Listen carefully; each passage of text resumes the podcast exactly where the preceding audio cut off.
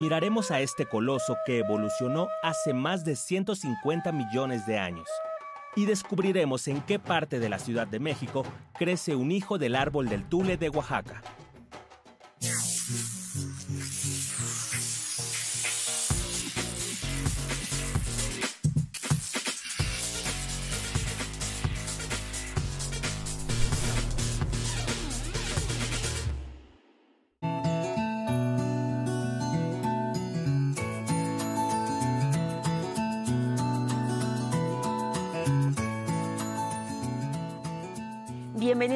Soy Lucía Vázquez y en esta ocasión es un placer saludarlos desde el Parque Bicentenario, en la alcaldía Miguel Hidalgo de la Ciudad de México.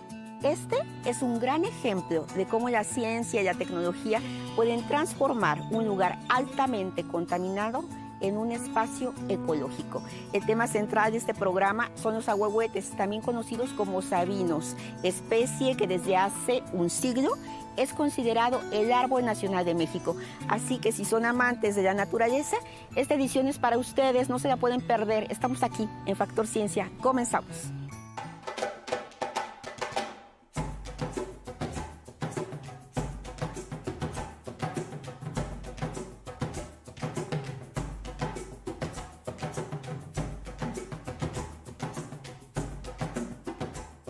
Estamos aquí en un lugar del Parque Bicentenario, un lugar muy especial, precisamente que de- se debe a este árbol que tiene una bonita historia y ahorita nos vamos a enterar cuál es. Y para ello vamos a conversar con el doctor Teobaldo Eguiluz. Él es genetista forestal y sin duda es el mexicano, el científico mexicano que tiene mayor conocimiento de árboles en nuestro país. Doctor, es un placer que usted esté con nosotros aquí en Factor Ciencia. Para los que no somos especialistas, ¿cómo sabemos que un árbol es un ahuehuete? ¿En qué me fijo? ¿En la forma de las hojas?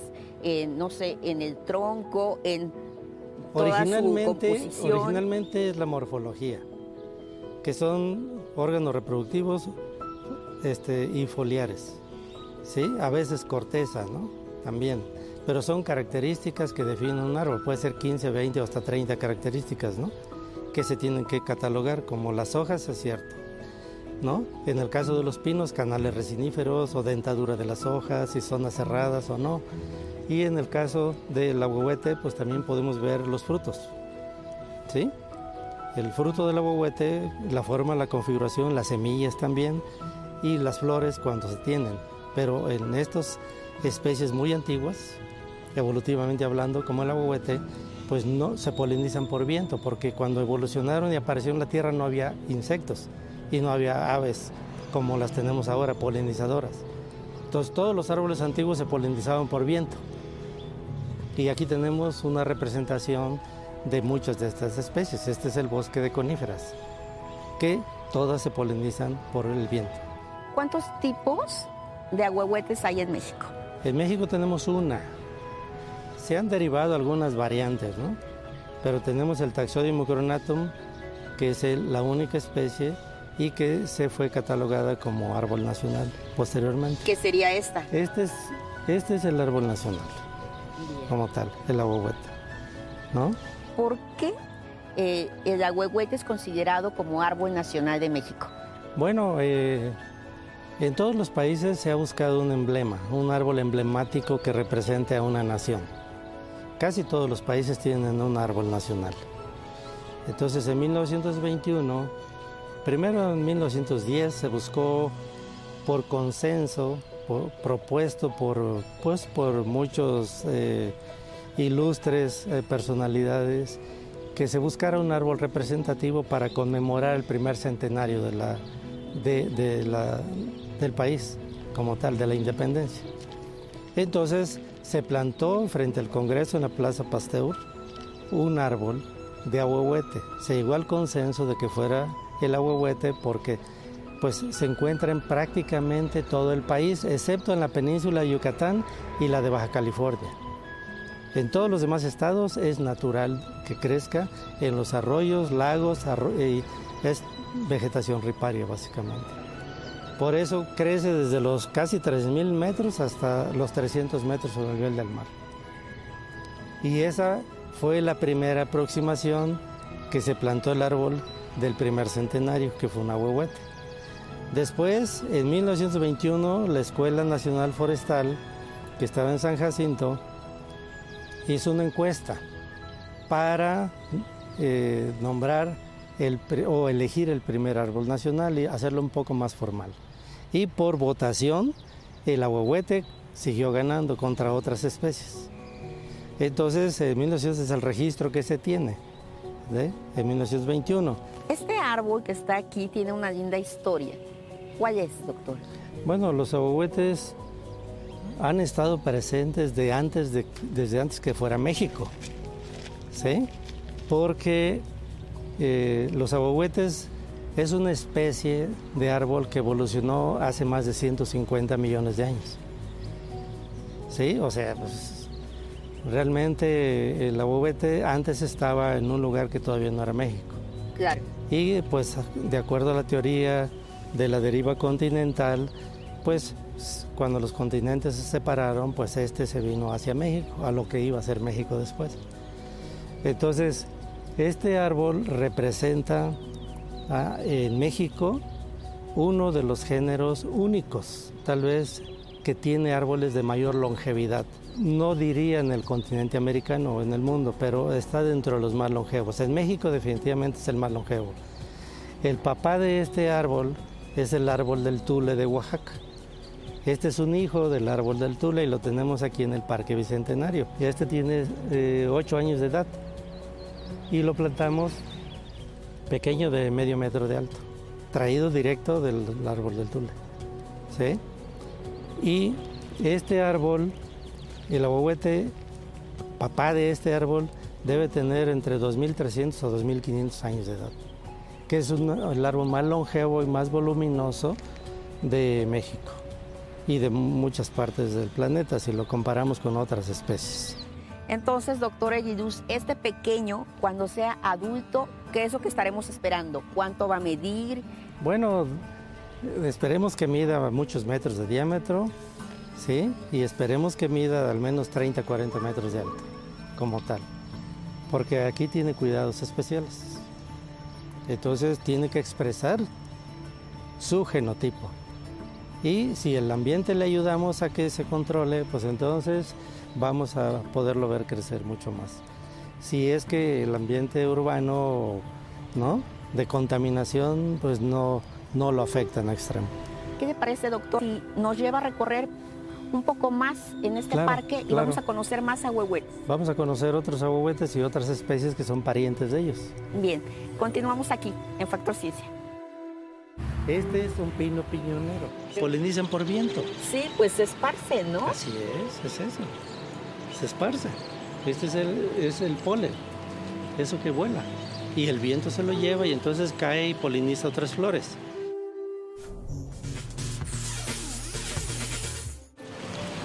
Aquí tenemos otro tipo de vegetación.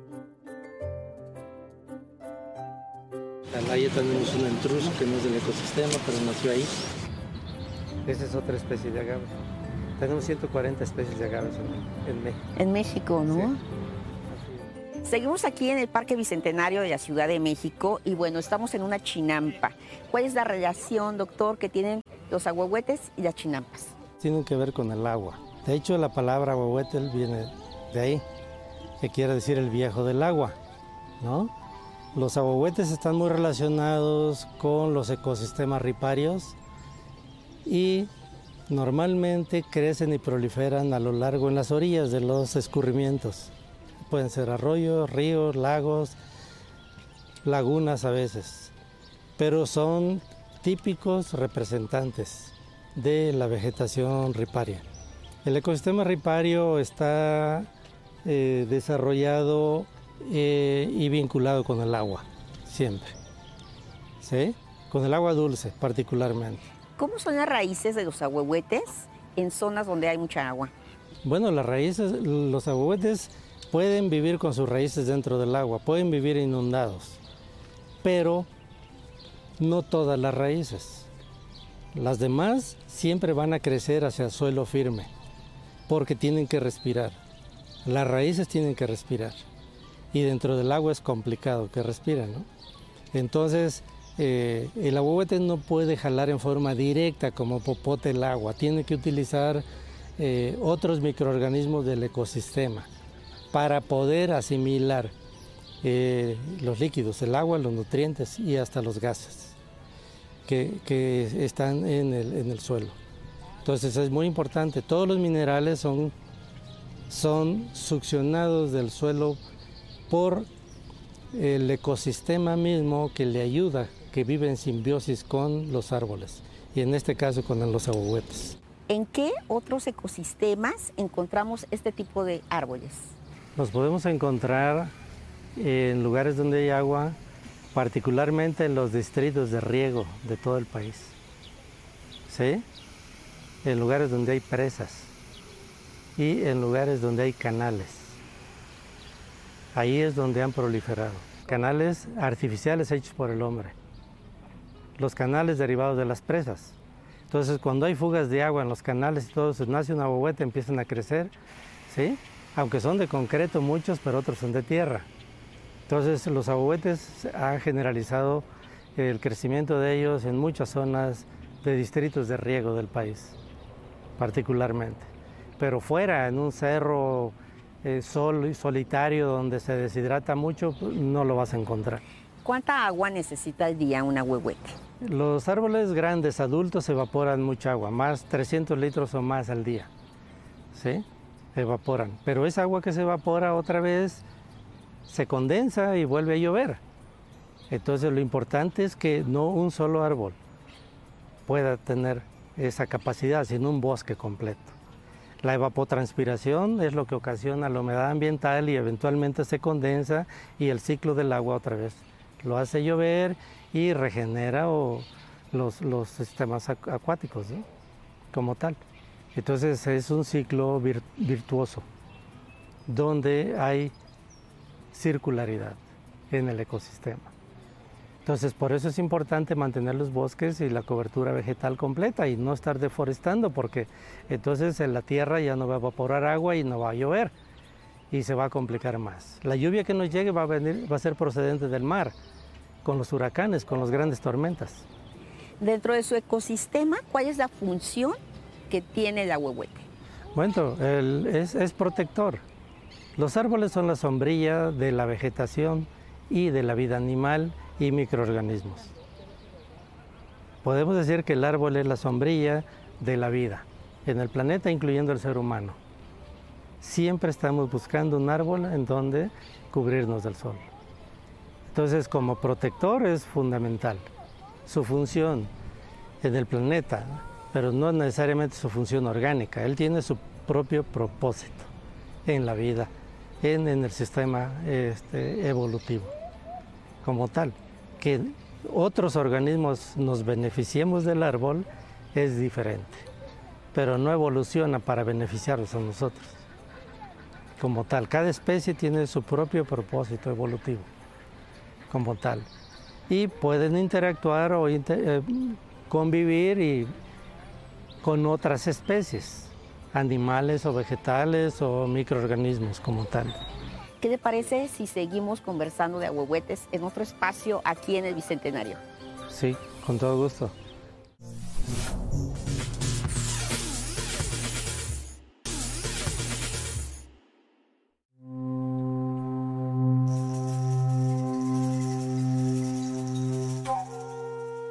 Arboretum o arboreto es un espacio donde conviven diferentes especies de árboles, plantas y arbustos para su preservación y conocimiento científico. La Fundación Mexicana del Árbol, que preside el doctor Teobaldo Eguiluz, fue la que construyó el arboretum que podemos observar aquí en el Bicentenario. Pero no solo este, sino muchos otros, como uno que se encuentra en el Estado de México y que vamos a conocer.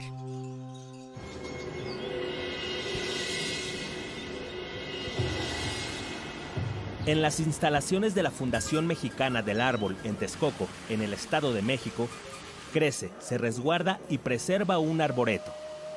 Una colección viva de 300 especies de árboles y arbustos. Tan solo una pequeña muestra de la gran biodiversidad de flora que aún tenemos.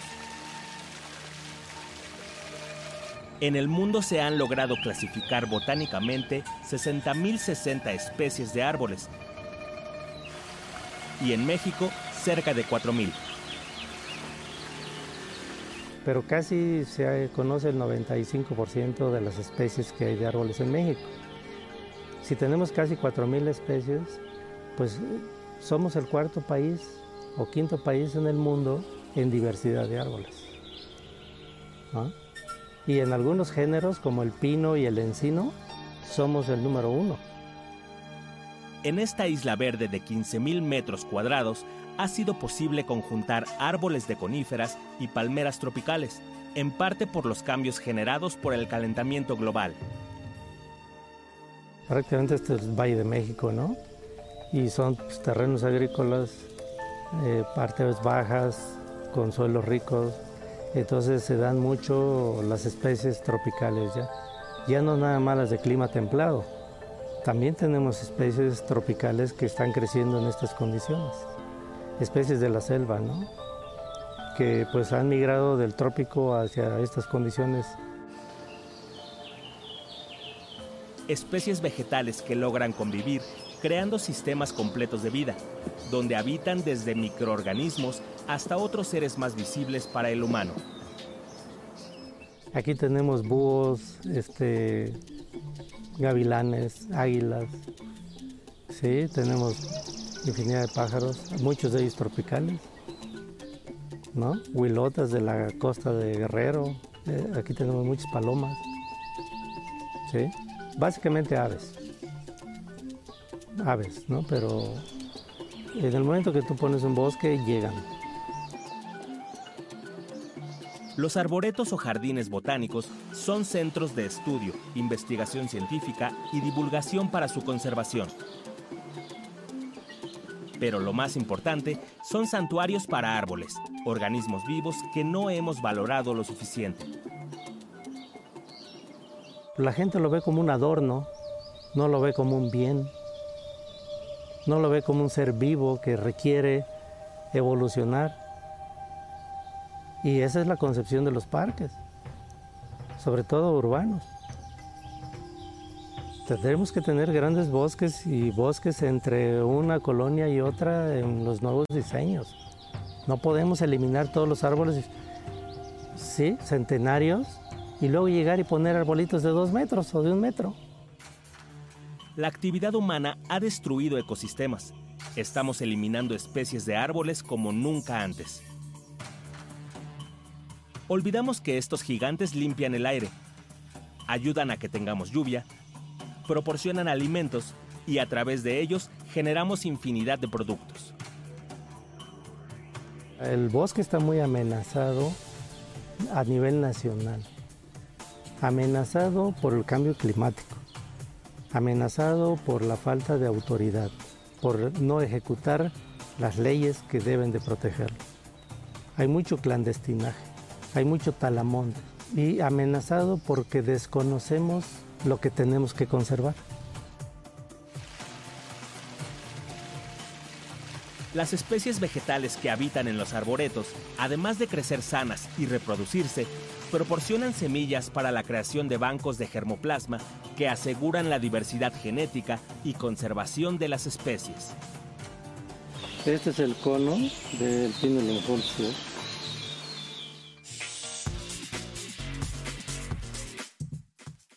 es temático, está bien organizado. Mira, es que belleza. Tenemos un representante sudamericano que es la araucaria. Cuando la Pangea estaba... Somos un país diverso y los pinos y los encinos somos número uno a nivel planetario. Doctor, esta visita aquí al parque en realidad es maravillosa. Y el saber más de un árbol en específico, en este caso como el ahuehuete, nos ayuda a entender a la especie y darnos cuenta de la importancia. Pero aquí viene una pregunta. ¿En qué situación se encuentran estos árboles actualmente? Definitivamente eh, se han puesto en riesgo muchos de los ahuehuetes porque pues, son centenarios o milenarios. Como el manto freático va bajando y bajando, entonces están en riesgo de que se mueran antes de que se extingan por causas naturales. Es prácticamente un riesgo causado por la cultura humana como tal. Entonces sí están en riesgo. Por eso tenemos que protegerlos, protegerlos, cuidarlos, porque todos los árboles ¿sí? pueden ser útiles para el ser humano. Y no solo para el ser humano, para la fauna y la otra flora menor como tal. ¿Cómo podemos proteger a estas especies? Bueno, plantándolos. Hay conservación in situ, que es donde viven o donde los podemos poner, y conservación ex situ, que es a través de la conservación del el material genético de ellos, que puede ser semillas o polen o cualquier otro tipo de gameto, que los podemos conservar en bancos de germoplasma en temperatura controlada, bajas temperaturas. Pero eventualmente las tenemos que sembrar y volverlas a germinar. Con las plantas anuales o los cultivos es más fácil porque se regenera rápido y lo cosechas en un año o dos, pero en los árboles no podemos esperar 30 o 40 años para cosecharlos otra vez. Entonces, por eso es importantísimo mantener arboretums, colecciones vivas de árboles. Tenemos que conservarlos en sus propios ecosistemas o lo más similar posible a ellos. Realmente usted es responsable de haber conjuntado este parque. Platíquenos de ello.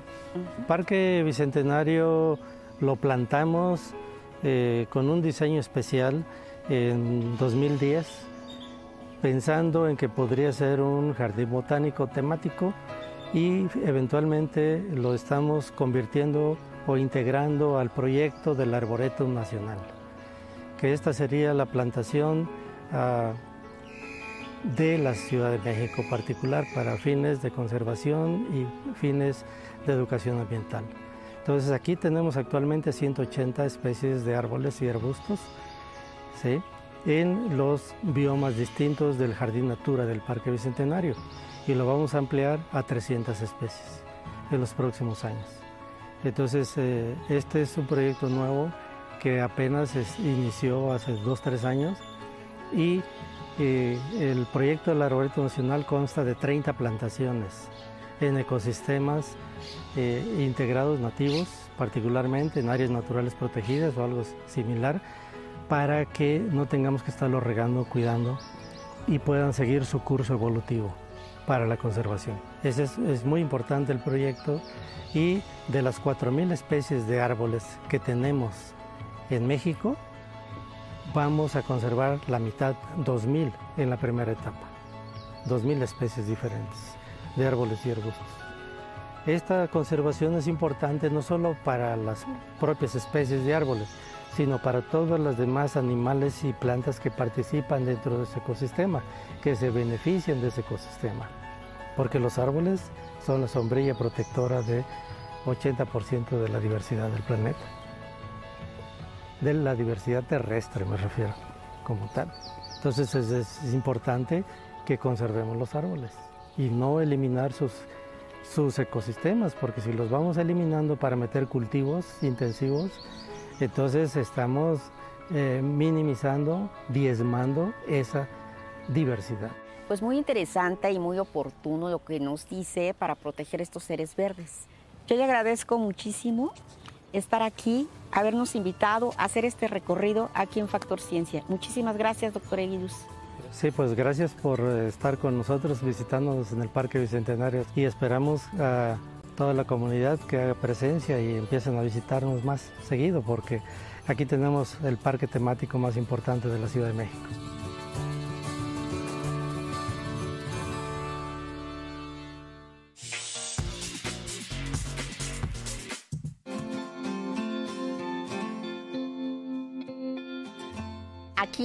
En 1933, la empresa El Águila inauguró la primera refinería de la Ciudad de México. Después, con la expropiación petrolera, pasó a ser la refinería 18 de marzo. El lugar cerró en 1991 por graves problemas de contaminación en el aire y en el suelo. Es hasta 2007 que comienza un gran proyecto de remediación biológica, uno de los más grandes en el mundo. en el que participan científicos del Instituto Politécnico Nacional y otras instituciones. El resultado, el Parque Bicentenario.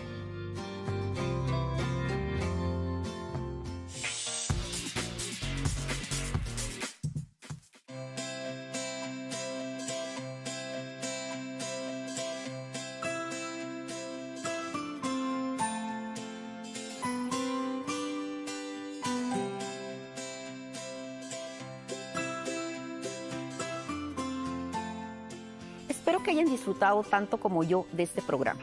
Nosotros nos despedimos desde el orquidario del Parque Bicentenario en la Ciudad de México. 55 hectáreas de áreas verdes donde se han replicado siete ecosistemas de nuestro país.